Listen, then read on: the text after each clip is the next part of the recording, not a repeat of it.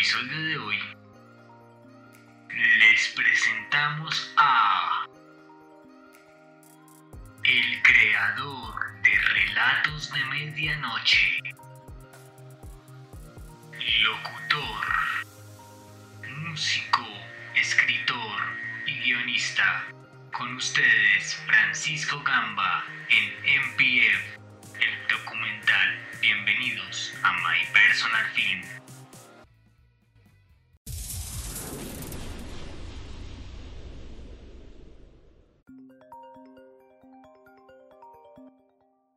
Hola, ¿qué tal amigos? Bienvenidos a MPF el documental. En el episodio de hoy les traemos a un hombre que es escritor, es guionista, es locutor de radio y para acabar de completar y que ustedes se descresten, es músico. Les hablo del señor Francisco Gamba. ¿Cómo estamos, Francisco? Muy bien, gracias. Eh, aquí muy contento de estar en un episodio más de este programa. Bueno, Francisco, sabemos que en el episodio anterior estuvimos con Cielo, que es compañera suya en, en Cinema Rock. Pero pues para comenzar eh, esto de una vez, y la pregunta que no puede faltar, ¿cuál fue el primer contacto de Francisco con la música, con la radio y con la literatura? Bueno, las artes desde muy pequeño me han gustado. En el colegio leíamos bastante. En el colegio nos ponían a leer autores como Alan Poe, como eh, Julio Verne, también a García Márquez, por supuesto. Y en una época, digamos que el estudiante, o el pelado que era más pro, era el que más libros tuviera, el que más libros leyera. Entonces era algo genial. Y en esa época, pues estaba hablando cuando tenía 11 años, eran muy famosos los libros de R.L. Stein, que es el escritor de Escalofríos, y esos libros, el que tuviera todos los libros, pues era genial, y uno lo leía, era, era literatura de terror para niños, entonces estaba El hombre lobo del pantano, El regreso de la momia, Sangre de monstruo, y era, era literatura para infantil, pero era muy chévere, y ya obviamente eso fue trascendiendo, y empecé a escribir desde pequeñito, cosas pues que no eran muy avanzadas literariamente hablando, y llegó la música a mi vida. Formé mi primer banda a los 15 años. Eh, así fue formando muchas más. Grabamos un demo, llamábamos The Keepers. Grabamos cinco canciones en esa época. Ya después formé una banda de metal, formé más cosas. Y ahorita con mi banda actual, que es Sinister. Y la radio. La radio por allá en el año 2012. Eh, a mí siempre me gustó la radio desde chiquito. Pero en el 2012 se hizo famosa la plataforma Livestream y, y, nos pusimos a, hacer audios en vivo y yo tenía una emisora que se llamaba, pues un programa que se llamaba Radio Killer y ahí poníamos rockcito, hablábamos de noticias, lastimosamente pues yo estaba estudiando, no me quedaba tiempo de ese hobby y pues por cosas del destino ya terminé en la radio, que es lo que estoy haciendo actualmente. Yo conocí a Cielo Reyes en la, en la Universidad de EXI, yo estudiaba lenguas modernas, nos conocimos allá en una revista que yo fundé, una revista literaria llamada Voices. La conocí allá en la universidad, ella me dijo que estaba haciendo un programa de misterio llamado La Noche del Misterio en la ABC Radio, lo hacía con Edwin Robles, eh, lo conocía pues por el cartel paranormal de la amiga. Me invitaron a un programa eh, y en ese programa les gustó, les gustó lo que se habló y me dijeron que fuera parte del equipo. Estuve ahí en algunos programas, ya se acabó eso, o sea, pues no se acabó el programa, salimos nosotros de ahí y ahí fue cuando creamos Cinema Rock. Pero paremos ahí un momento y vámonos en el tiempo. Ajá, claro que sí, yo sé que hay muchas cositas. ¿Cómo, ¿Cómo así? A los 11 años y a los 15 años, respectivamente la música y, y, la literatura. Sí. Estamos hablando de principios de los 2000, ¿cierto? Exactamente. Pero, ¿qué contenía ese demo que grabó con la banda? Nuestras canciones, pues eran en esa época estaba en boom el neopunk, le estoy hablando de bandas como Green Day, de Blink-182, en esa época estaba pegando durísimo el emo core, que ya después se llegaría a llamar emo, le, dirían emo com comúnmente. Y a nosotros no nos gustaba nada de eso, lo detestábamos, detestábamos esas bandas, esa música. Y nosotros hacíamos una música diferente, más alternativa. Nos gustaban más bandas indie como The Strokes, nos gustaba mucho Divines, Wolf Mother. Eh, eso, eso era un gusto muy de, digamos, de nuestro baterista. A nuestro cantante le gustaba mucho el hard rock, como, como los Guns N' Roses. Le gustaba, no sé, mucho Cinderella, el glam. Y a mí siempre me gustó el metal. Yo era muy... Sí, claro, yo también tuve mi época blaquera con Bursum, Mayhem, Cradle, obviamente también alcancé a escuchar Cradle. Pero a mí siempre me gustó más el thrash metal, como Megadeth, Metallica, Anthrax. Y entonces nos reuníamos y hacíamos rockcito alternativo. Grabamos cinco canciones. Eh, digamos que nuestro sencillo principal era Caballero Andante. Y precisamente este año, después de más de, de una década, nos vamos a reunir porque la onda, el, el rock de Fusa era, era increíble. Salieron bandas grandes de allá, de, Mi- de Mills salió de Fusa, el cantante de los Rolling Ruana salió de allá. Entonces vamos a hacer un toque reunión de todas las bandas de la época y va, va a estar chévere. Entonces digamos que ese fue mi acercamiento con la música y eso fue lo que se hizo en ese demo. Y ya, antes de continuar contando la historia de, de Cinema Rock, porque veo que viene bien antecedida desde los 11 años. Sí, señor. ¿Cómo, ¿Cómo se dio cuenta Francisco que esta vuelta, que este viaje ya iba en serio? El viaje musical. En O la general- radio. En, en general, todo, todo, pues que ya te diste cuenta, ya valga la redundancia, que la música, que la literatura, que hacer guiones, que la radio ya, ya eran parte seria de la vida y que era como quería ganarse la vida. Siempre lo supe. Digamos que mis papás siempre me inculcaron el creer en uno, eh, en, en luchar por los sueños que uno tiene y hacer lo que uno quiera siempre y cuando uno sea el mejor. Y siempre y cuando uno no le haga daño a otra persona o a uno mismo, hacer lo que uno, y lo que uno se desempeñe bien y ser el mejor. Así que yo siempre he sido una persona muy soñadora.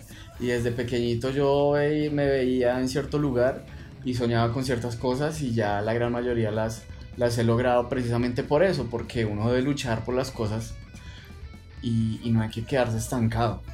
Que muchas veces uno se estanca porque uno lo hace uno solito. Muchas veces di- dicen que uno llega a ciertos lugares por rosca, pero no lo veo así, o al menos en, en- en- en mi caso. Siempre he luchado por llegar a ese lugar, eh, siempre he buscado esos contactos y esas personas, y, y se ha logrado, se ha demostrado el trabajo que uno hace y les ha gustado. Y eso es lo que está ahorita pasando con Cinema Rock. A la gente le ha gustado mucho. Y pues yo voy a contar una experiencia si usted me deja. Claro. Eh, nosotros hace unos días hablábamos con Francisco y con Cielo que en la época de nosotros, cuando niños, uno siempre soñaba y pues escuchaba, como dijo anteriormente usted, a, Edwin Robles, a Hugo Repiso, eh, a Juan Pablo Laguna, a Daniel Tres Palacios. Yo le contaba a usted que pues que yo nunca me imaginé que fueran a ser mis profesores y posteriormente pues ya vamos en camino a que si Dios quiere pues sean mis compañeros y que en este momento son sus compañeros. Como pues lo que usted está diciendo es un gran ejemplo de cómo la mente es tan poderosa de atraer las cosas, ¿no? Eso es cierto, eso es cierto. Por ejemplo, el caso de Edwin Robles. Yo a Robles lo escuché por mm, creo que unos 10 años en el cartel. Y, y el día que lo conocí, eso fue en la BBC Radio, que Cielo me invitó a... mm, Ni siquiera fue la vez que me llevaron de invitado, sino que Edwin estaba dando una charla de ciencia ficción en la literatura, creo que se llamaba. Y ahí lo conocí. Y ya empezamos a hacer el programa. Y era extraño usted hablar con alguien que ha escuchado durante muchos años en la radio, pero tenerlo de frente. E- Era, era extraño, emocionante, chévere y, y era un logro, era un logro. Se estaba, se estaba consiguiendo algo por lo que uno siempre, pues algo que uno siempre buscó. Lastimosamente no se dieron las cosas, no pudimos seguir trabajando juntos, pero eso me abrió mucho camino y he conocido a grandes personas y sé que vendrán muchas más cosas ahí, entonces lo que usted dice es cierto es, eh, es, es gratificante conocer a esta gente después de tantos años. Y, y ya retomando la historia de donde usted iba, porque usted iba en Cinema Rock, pero se me adelantó demasiado cómo, cómo así, o sea, cómo paso de ser el director y el creador de una revista, de una universidad, a Mm. terminar siendo el productor del programa uno de los programas más escuchados de la EBC Radio. Bueno, eh, eso también fue otro sueño. Cuando yo estaba en segundo semestre de lenguas modernas, yo siempre he escrito cosas. Siempre me ha gustado escribir historias, enfocándome en el terror, en el misterio, en el drama. Y cuando llegué a la universidad, yo ya había empezado a escribir mi novela, y, yo quería publicar cositas en algún lado de la universidad, pero lo que pasa es que en la universidad las revistas de allá son académicas, son de ingenieros, de profesores, son revistas muy aburridas. Y pues puede que me hubieran publicado ahí, pero imagínese usted un texto de, no sé, de termodinámica, algo así bien ingeniero, bien de cosas así, y pasar un relato de terror en la siguiente página. Entonces eso no, no tenía un dinamismo. Pasar de las antonas son lo que nos hace no tener cáncer. Está comprobado por la UNESCO, bla bla bla bla bla. En una noche oscura, narrada por Francisco Gamba, encontramos a una niña con cara de caballo. Exacto. Entonces, en ese punto yo dije, bueno, pues si no es donde publicarla, pues voy a crear mi propia revista. Y así fue. Entonces, en- para esa, esa idea la tuve en segundo semestre y para cuarto semestre fue que ya la empecé a, a echar a andar porque conocí a un profesor que, que era con el que la dirigíamos, el profesor Alex, Alexis García. No, no, no es el dire- di- director técnico, ¿no? ¿De qué? ¿De qué? No es el DT del, del pasto, ¿no? No, no. no, no, no. No, señor. Y, y con él la creamos. Con él creamos la, la revista. Entonces yo le, él me dijo, venga, usted diseña. Y yo le dije, pues yo ahí manejo cositas, pero yo nunca he hecho una revista en mi vida. Eso es, es el trabajo. Yo dije, pero hagámosle, yo la hago. Hice el logo de la revista Voices. em, la idea era que los estudiantes nos enviaran los textos. Se publicaba poesía, relato corto, cuento, eh, ensayos y discursos, pensamientos y artes, o sea, dibujos, fotografía, también se publicaba ahí. Y ahí fue donde ya yo empecé a publicar mis cosas. La revista agar tuvo un éxito brutal en la universidad, porque eso era lo que a, a muchos les hacía falta, a muchos les gusta escribir en esas carreras y no tenían en dónde mostrarlo. Entonces se les dio esa oportunidad. Eh, eso fue un éxito no solo en lenguas modernas, sino en todas las, en todas las facultades, les encantaba. Eh, la primera edición, pues bueno, fue la... eh, ah, bueno, en la primera edición, eso fue muy fuerte porque el profesor me dijo, venga, tienen que lanzar esta revista en 15 días. Yo apenas había hecho el logo, yo, ay Dios mío, ya teníamos los textos, todo. Me puse a diseñar día y noche y me dijo, esto se va a presentar en un congreso de educación junto a Rigoberta Menchú Nobel de Paz, 1992. Pues claro, la emoción y, y también los nervios de mostrar ese proyecto ante, ante esa señora eran grandes. Igual fue un éxito. La, para la tercera edición, Pa- Paremos un momento de. Ya para ese momento era un éxito, ujú, pero ¿cómo se ve ese éxito ya a la distancia? Pues ya se está graduando, no, yo ya me gradué. ya se graduó. Sí, ya me gradué el año pasado. Para, pues sí, ¿cómo se ve ese éxito? Pues teniendo en cuenta que, digamos, usted puede decir, bueno, yo trascendí realmente en la universidad porque no solamente eh, fui, consumí, eh, pagué pues mi matrícula, me dieron conocimiento, sino dejé un aporte que si lo saben llevar, pues va a ser una gran revista durante muchos años. Eso es lo que yo también digo, hay que dejar huella en la vida. Uno no puede pasar por el mundo así como así, hay que dejar huella, de alguna forma. Y eso es lo que yo procuro hacer día a día en mis proyectos, dejar huella. No tanto por el tema del ego, de uff, no Dios, eh, llegamos a cosas, no, sino de, de aportarle algo a la gente y cambiarle la vida a la gente. Y eso fue lo que se hizo con Voices en la universidad. Eh, esa revista, lo que le decía, yo estuve en siete ediciones. Eh, yo ya no hago parte de la revista, ya me salí porque ya no me queda tiempo para trabajar en ella. Eh, pero las ediciones más exitosas fueron la tercera, que fue la edición paranormal, la quinta, que fue rock y literatura, la, y la séptima, que fue la segunda edición paranormal que se sacó, y fue un éxito también total. Esa, es- esa, esa revista, pues claro, ya para la tercera edición, ya vimos que era algo que impactó en la comunidad. Entonces decidimos, decidi- sí, se, se decidió hacerla como tesis de grado. Y esa fue mi tesis de grado.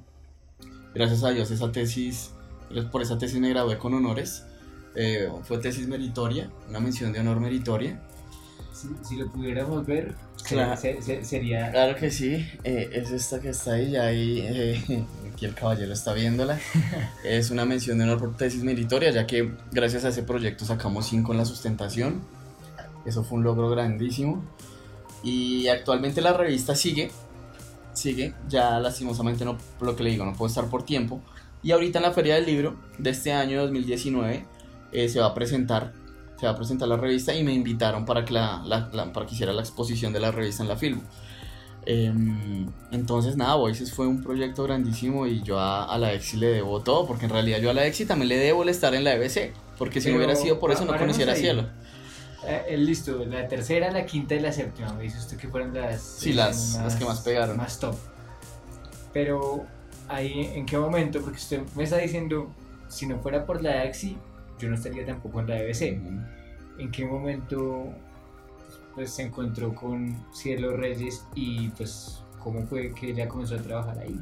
Eso sí no se lo averiguamos. Cielo entró a Oasis para la, uy, creo que para la cuarta edición, si mal no recuerdo, sí, para la cuarta, que la- esa edición se llamaba Escritores Rebeldes. Para la cuarta edición ella entró. Eh, creo que ella también tenía sus ocupaciones, entonces no pudo estar mucho en la revista, en realidad no, no, no, no estuvo mucho tiempo, pero la conocí ahí. Ya después, por cosas del destino, un tiempo después, y le estoy hablando como de dos años después, nos empezamos a hablar otra vez.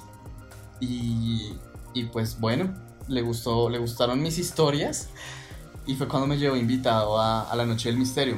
¿Por qué me llevó invitado? Y aquí sé que se le van a abrir muchas preguntas y es porque eh, estamos hablando de la vida después de la muerte porque yo he estado clínicamente muerto dos veces. Yo he vivido muchas cosas paranormales. Espere, ¿le parece si eh, esa parte de, de estar clínicamente muerto la dejamos ya para el final? Claro que sí, todas las historias paranormales y los lugares que he visitado. Visitado no estoy hablando de planetas y cosas astrales, sino lugares como la casa maldita de Amityville en Long Island o la morgue del San Juan de Dios. Entonces, que ya dejamos eso para el final. Entonces, bueno, eh, comenzó, pues a- ahí que les dejamos un, un abrebocas para que lo escuchen hasta el final, pero bueno, entonces, eh, cosas como esa, que otra cosa, ¿Qué más cosas he vivido? pues que, que otra cosa pasó ahí en, en ese momento, o sea, usted llegó por eso que me acaba de mencionar ahí a la Noche del Misterio, y pues tengo entendido que usted ahí comenzó a hacer una serie de Sí, señor. secciones que después se convirtió en su podcast estrella. Sí, señor, eh, pues resulta que yo siempre quise hacer eso, siempre quise tener un podcast, porque yo siempre escuché el cartel paranormal. Yo escuchaba a invitados que contaban historias, como el escritor Esteban Cruz, como Robles, eh, como, como varios, como Laguna, como Juan Pablo Laguna, que cuenta pues, eh, como, no sé, crónicas. Creo que ahí también está Ocampo, ¿no? Sí, señor. Y eso me gustaba, pero entonces yo sentía que faltaba como esa chispa de sentirse inmerso con, con la música, con sonidos, con, con, ese tipo de cosas que hace que la gente al escucharlo crea que está escuchando una película o algo así. Entonces en la noche del misterio, yo el primero que hice se llamó Horror en el Faenza, en el que hablaba sobre, eh, valga la redundancia, los horrores que se encontraron en el sótano de este teatro acá en Bogotá y, y le gustó mucho a la gente. Ya el segundo que grabé se llamó La Bruja de la Granja Bell, que es una historia que supuestamente se dice que inspiró el proyecto La Bruja de Blair. Ese segundo audio sí no lo alcanzó a publicar porque ya para ese momento yo ya no estaba en la Noche del Misterio, pero la gente seguía pidiéndolos. Mientras yo ya no estaba en la Noche del Misterio, la gente seguía pidiendo los audios. Y pues obviamente no los iban a pasar porque yo ya no estaba ahí. Claro. Entonces yo dije, pues bueno, pues si a la gente le gustó, eh, voy a, recopilarlos y los voy a publicar en Spotify. En este momento 25 países me están escuchando. Ya ha pegado durísimo. Ya he publicado 6 audios. Eh, es, es, es complejo, es un trabajo de producción realmente pesado. Porque es el sonidito, digamos, que estoy diciendo. Y entonces, en ese momento, las puertas se comenzaron a abrir. Esas puertas chirriando se abren o, o no sé, un ruido en la ventana y se escucha como golpea la ventana o el ruido ambiente del viento, de una tormenta, todo eso lo hago, entonces todo eso es un trabajo pesado, pero estoy satisfecho porque a la gente le ha gustado y sé que ese podcast va a llegar lejos. Y po- podemos decir el top 3 de, de los países que más lo escuchan. Claro que sí, en el puesto número uno pues claramente está Colombia, en el puesto número dos está México y en el tercero está la comunidad latina de Estados Unidos. Wow. O sea, ya llegar a Estados Unidos es.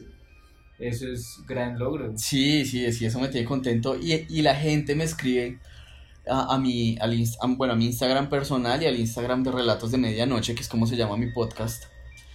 y, y me dicen que les gusta mucho, que, que estaban esperando un podcast así, que, que le- les fascina. Y además que en el último, que se llama Horror en Amityville, yo implementé el formato de radionovela, en el que ya tengo actores de doblaje, en, en los que ya hacen los parlamentos y todo esto. Entonces esto hace que aún más se metan en el, en el rollo del misterio. ¿Qui- ¿Quiénes son los actores? Bueno, me ayudó en el último, pues claramente mi, mi compañera y mi amiga Cielo Reyes, que ella tiene una voz hermosa y a la gente le fascina la voz de Cielo.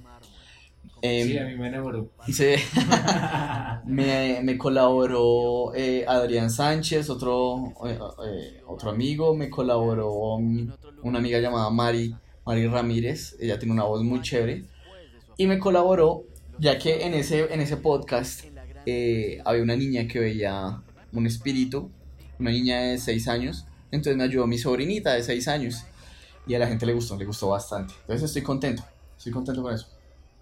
¿Y cómo, cómo se hace, digamos, pues yo, yo, yo solamente me imagino, ¿no? Digamos, la historia esta de la pata sola, o esas cosas, ¿se, se les puede dar, dar vida por medio de, de un podcast de estos o...? Claro, muchísima vida. Yo siempre he dicho que no hay que dejar morir las historias. Que, por ejemplo, yo leí esta semana La Pata Sola y me llamó mucho la atención ese final, porque digamos, va tranquilo, va tranquilo, pero al final ya cuando eh, Oscar, creo que es que se llama el niño, le, le pega el pisotón a, a la pata sola y la hace caer y salen a correr los dos niños. ok. es genial. No, pues chévere, sí. Para eso, eh, por eso es que yo amo la radio. Porque en la radio uno puede revivir todas estas cosas. La radio, yo digo que no hay nada como leer un libro, obviamente, pero la radio puede llegar a ser muy similar, ya que usted en la radio no le están mostrando imágenes, no le están dando todo masticado, sino que le están contando una historia y usted se la está imaginando a su parecer. Usted le da la imagen a, a tal espectro, a tal personaje, a tal lugar. Eso es algo que usted está creando en su mente y eso me parece magnífico y es algo que la televisión no va a lograr nunca. Y la radio lo logra. Así que por eso vamos a hacer estas historias en mi podcast. Porque y- y estando ya en la radio, regresando a la radio como por quinta vez, eh, bueno, retomemos el tema. Entonces usted me contaba hace ya un buen rato que, bueno, entonces eh, entró a la Noche del Misterio, que entonces duró solo unos programas Ujú. cosas de la vida y que pues ya comenzó Cinema Rock y comenzaron a fluir las cosas. ¿Qué, qué pasó ahí en ese lapso ya, ya que comenzó Cinema Rock? Bueno, el sol de hoy. Sí, eh, cuando, nos- cuando salimos de la noche del misterio, el director de la ABC Radio, que es August Repiso, le dijo a Cielo que él no quería que ella se fuera, que, que él quería que hiciera algo más en la ABC, algún programa o algo. Entonces Cielo le dijo que, que sí, que de una, que, que ella le gustaría dirigir un programa. Entonces le dijo, listo, dale, consíguete tu equipo y miren de qué lo hacen.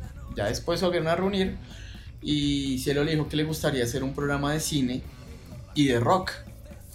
Entonces me invitó a su programa a participar en él. Soy el productor del programa, ella la directora. Eh, y hablando de esos dos universos que van muy de la mano, que es el cine y el rock. Y no solo el cine, sino también las series, la televisión, Netflix, todo esto nuevas, todas estas nuevas plataformas de streaming que están creando, como Apple TV Plus, que va a salir ahorita. Entonces, si él lo habla más, ella se enfoca en el cine y obviamente yo me enfoco en el rock, que es lo que siempre me ha apasionado. Entonces, por fin lo logramos. Hicimos el famoso programa de rock que queríamos hacer. Ahorita, este jueves que viene, es nuestro décimo programa. Y, y bueno, eh, nos ha ido muy bien, nos ha ido muy bien en la sintonía. Y yo le, le agradezco de paso a todos los que nos han escuchado, a August, a Cielo, eh, toda la sintonía, a toda la gente que nos sigue.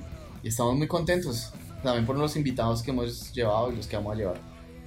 Yo, yo, yo me colé una vez, eso, eso era como que como el séptimo, la séptima emisión. Sí, más o menos. Sí. Cuando llevaron a este señor Omar Gordillo, Ah, sí, señor, el especial de Michael Jackson. Co- ¿cómo contactaron a, a Omar Gordillo? Porque pues es una persona por un lado mayor, la Sí. gente mayor pues ya tiene sus recelos y sus cosas.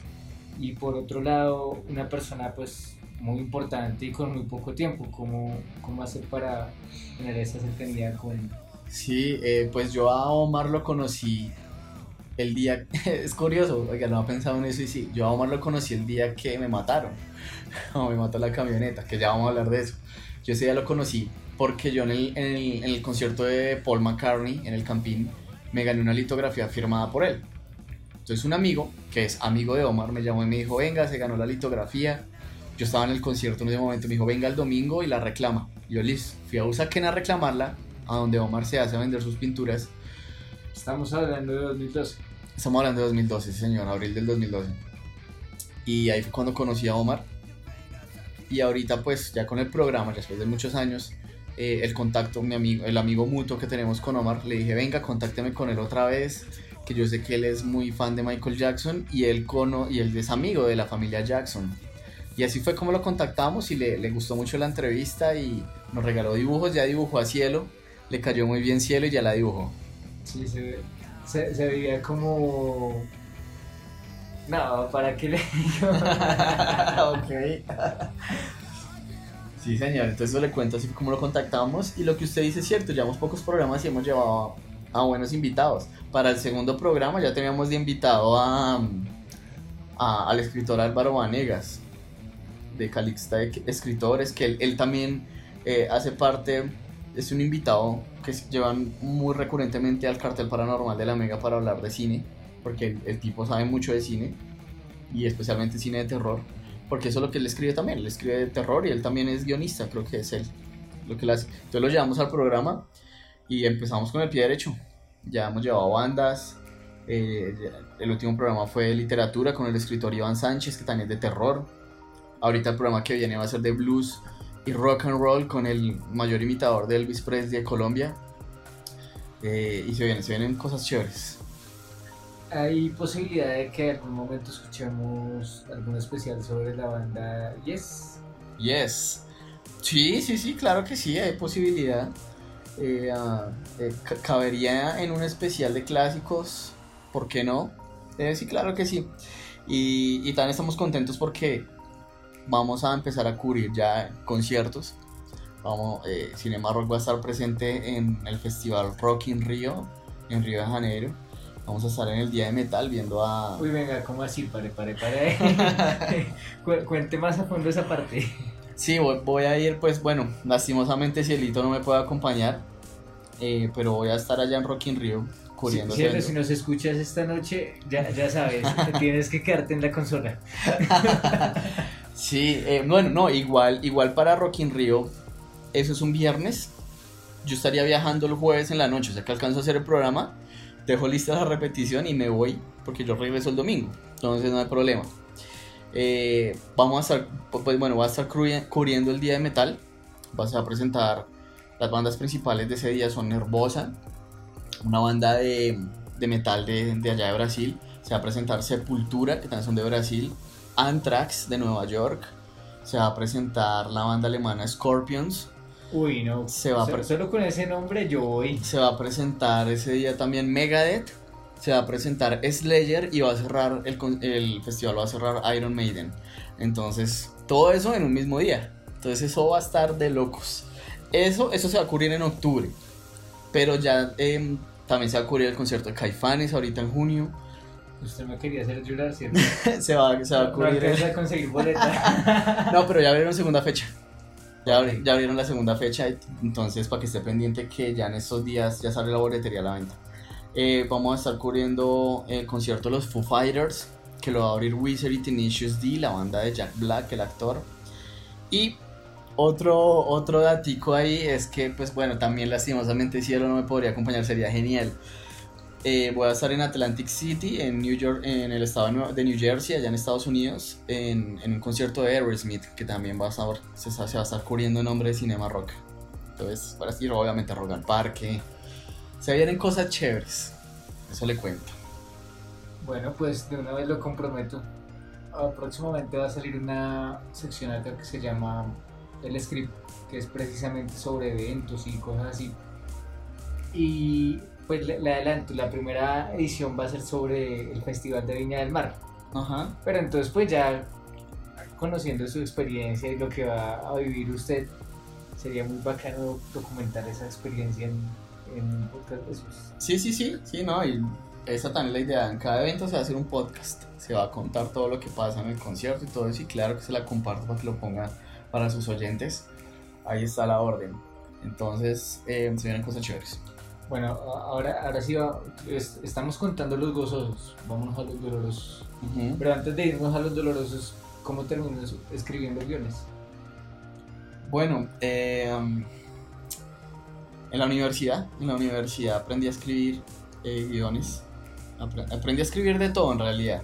Ahí me di cuenta que me hacía mucha falta aprender de todo, porque yo había empezado a escribir mi novela en el 2012, yo entré a la universidad en el 2013 y como por ahí hasta el 2015 yo dije, bueno, ya, ahora sí ya me considero que ya puedo revisar bien esta novela y ya para el momento de terminar mi carrera ya me sentía preparado para, para pulirla bien. Entonces así fue como, como pasó todo eso. Y ahí aprendí a escribir guiones. Ahorita estamos escribiendo un documental de Rock en Fusa, de la reunión que se va a hacer y de todo lo que se vivió en, esas épocas del 2000 al 2009 más o menos. Fueron épocas doradas para rock eh, en Fusa.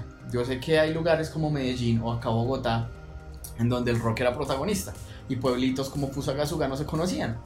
Pero allá se gestaron cosas muy muy chéveres y todo eso se va a hacer en esos guiones. Toca, toca estar pendientes a las redes de Francisco para, Sí, señor. para, para mirar eso. Bien pendientes. ¿Y dónde se puede conseguir esa novela de la que me hablaba ahorita? Bueno, eh, la estoy terminando. Es que no ha sido fácil, porque no es una novela fácil de escribir. Se llama El narrador de historias. Es una novela que transcurre en el año 74 en Bogotá. Una familia que llega a la Candelaria a vivir al barrio histórico y el hijo menor de esa familia, eh, él, vive muy, ¿cómo le dijera yo? Muy consternado, muy... tiene muchos traumas eh, por su apariencia física. Entonces él le da mucha timidez salir, todo esto, pero se da cuenta que en el barrio los muchachos se van, salen todas las noches hablando de algo muy interesante, como si hubieran visto una película muy buena. Y él se da cuenta que es que ellos van todas las noches a escuchar a un anciano narrar historias. Entonces él le da curiosidad, va, lo escucha y se obsesiona con las historias del anciano. Todas las historias que este señor cuenta transcurren entre, sí, como los años 20, años 40 en Bogotá. Y todas esas historias yo las pongo en el libro. El, el narrador dice como, bueno, ahora les voy a narrar tal historia y la pongo completa. Esas historias yo las empecé a publicar en la revista Voices. Y, y he estado trabajando en eso porque es una gran historia y dentro de esa gran historia hay pequeñas historias. Entonces es, un- es una novela compleja de escribir. Pero, pero ya, ya, casi la termino y ya, ya quedaré lista para mirar a ver qué editorial me apoya. Ok. Bueno, ahora sí entremos a los dolorosos. Pues esta pregunta también es obligada siempre y pues por eso le dije que lo que hablamos hace un rato lo dejara para el final, Ujú. porque puede también complementar de ahí. Pues todo el mundo, como le digo a todos y como hablábamos con Cielo en el episodio anterior, cree que la vida del, del artista, ya sea escritor, sea músico, sea lo que sea, es papita para oro, pero pues no saben que detrás de eso que parece darle a uno placer, que le da realmente muchísimo placer, uno muchas veces tiene que hacer sacrificio, derramar lágrimas y muchas cosas. ¿Cu- ¿Cuáles fueron esas cosas que a usted lo hicieron crecer como persona? que que fueron esa- esas paredes que usted tuvo que tumbar para llegar a donde está hoy en día? Bueno, digamos que en mi familia, yo siempre he sido muy afortunado con mi familia. Mi, mi mamá, mi papá, mi hermano, yo siempre he estado muy, pero muy afortunado. Siempre, siempre fui muy afortunado, mejor dicho. Eh, mis papás me apoyaron desde muy pequeño con la música, con todo. Ellos siempre me apoyaron, nunca me dijeron no, a pesar de que yo, no sé, escuchaba música muy pesada, nunca me dijeron, "Uy, quita esa música, no.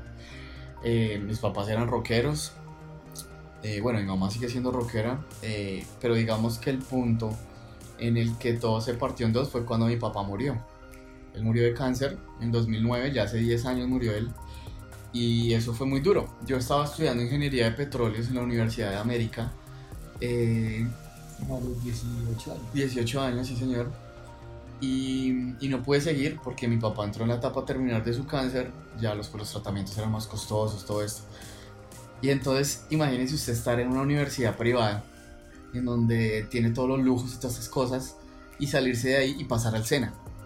Eso fue un golpe muy fuerte, pero el cual agradezco haberlo vivido porque eso me cambió la vida, me enseñó a valorar las cosas, me enseñó, conocí gente increíble en el SENA, ese paso por allá fue lo mejor que me pasó en la vida. Estudió en el SENA. Yo allá estudié, yo hice un tecnólogo en gestión documental, en administración documental, y, y eso me cambió la vida. Eso a mí me cambió la vida. eh, vi la vida de otra forma, aprendí a valorar las cosas. Y ya cuando terminé ese tecnólogo, ya entré, ya empecé a trabajar, a ejercerlo, y ya, ya pude pagarme yo solito mi carrera y fue cuando entré a lenguas modernas. Entonces digamos que eso fue lo que a mí me enseñó a vivir y, y, y a, y aprender a meterle la ficha, el triple, a todas las cosas y más si son mis sueños. Wow. Y, y bueno, usted me contaba hace un rato que usted físicamente murió dos veces. Una de ellas, pues, cuando conoció al pintor Omar Gordillo por los días de, Esa fue la segunda vez, sí. De Paul McCartney. Pero, ¿cómo así? O sea, ¿cómo hace una persona? O sea, usted tiene más vidas que un gato, hermano. Sí, eso me dicen. Pues cuando yo tenía nueve años, eh, bueno, esa era otra, ese es otro doloroso. Y es que de pequeño yo siempre, yo sufrí mucho en el sentido de mi salud, porque yo siempre sufrí de mis riñones. Eh, um, aquí donde me ve, eh, pasé por cosas duras, duras en mi salud desde muy pequeñito. Me operaron de mi riñón, todo esto, etcétera, etcétera. Y ya logré salir adelante, a pesar de que pasé por todo esto, nunca me atrasé en el colegio ni nada de esto. Entonces fue duro. Y cuando yo tenía unos 9 años, me hicieron un examen, me inyectaron un medicamento y lo que pasó es que hice reacción, hice alergia. Entonces me quedé sin respiración, se me brotó toda la piel y me fui. Todo en oscuras. Y yo no, no, no sé cómo fue que me, me rehabilitaron, me, me reanimaron, perdón. ¿Es Y- verdad que existe la, la luz al final del túnel? La primera vez yo no vi nada. La primera vez todo se quedó oscuro y fin. Ok. Y ya eso fue que de alguna manera me reanimaron y volví. Eh, y pues bueno, yo sentí es como si me hubiera desmayado, pero después el doctor me, nos dijo que yo había quedado sin signos vitales. Casi dos minutos, casi tres. Y me había ido. Y la, la, eh, luego hubo otra ocasión en el año 2007 no, no, no, no estuve muerto, pero estuve al borde de la muerte. Iba en un aeroban de Fusa aquí a Bogotá con mi mamá y al aeroban se le salió la llanta de adelante. Entonces, pues claro, el tipo casi se va hacia el el abismo. Yo ahí dije, aquí fue. Agarré duro a mi mamá y dije, aquí ya fue, aquí nos matamos. Pero entonces este tipo la supo maniobrar, yo no sé cómo hizo. Y se fue hacia el otro lado, entonces nos estrellamos contra la montaña. Y bien, todo en orden. Pero ya después en 2012, ahí sí, ahí sí tuve una experiencia extracorporal que llaman. Pues resulta que eh, recogí el cuadro de Omar Gordillo, iba bajando por la 116 con 16 con mi cuadrito muy feliz y hasta ahí me acuerdo. Ya, ¿Qué es, hizo el cuadro?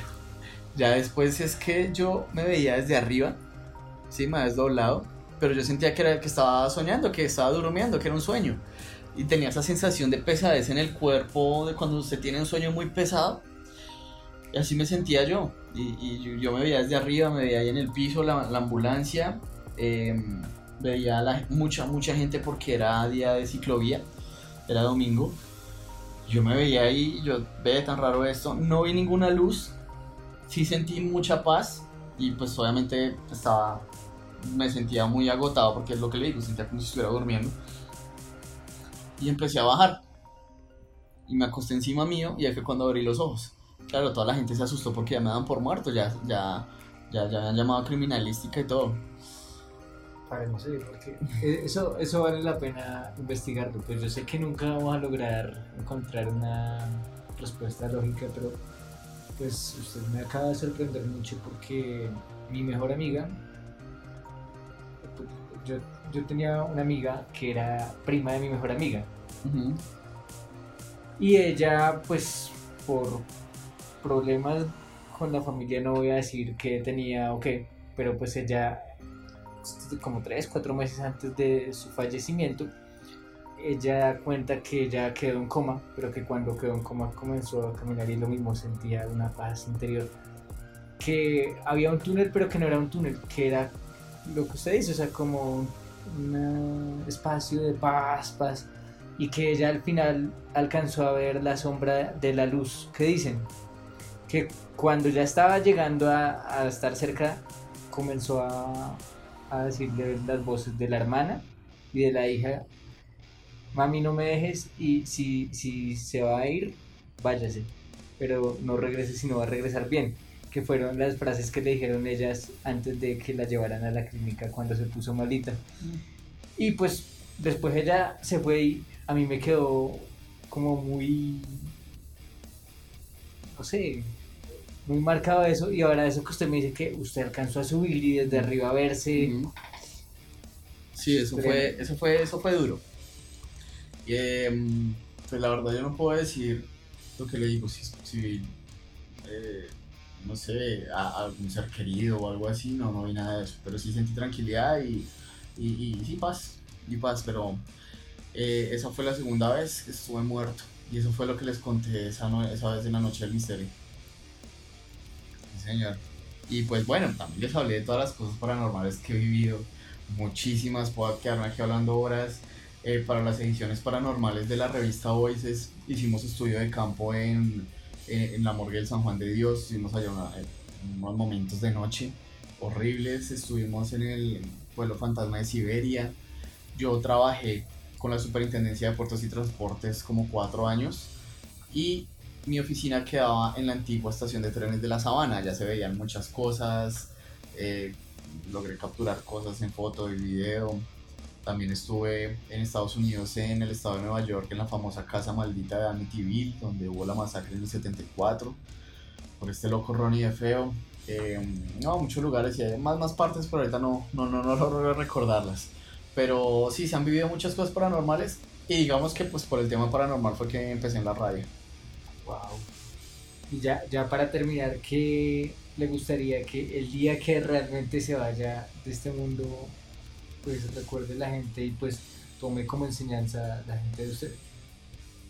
Bueno, eh, espero dejarles huella con mis proyectos.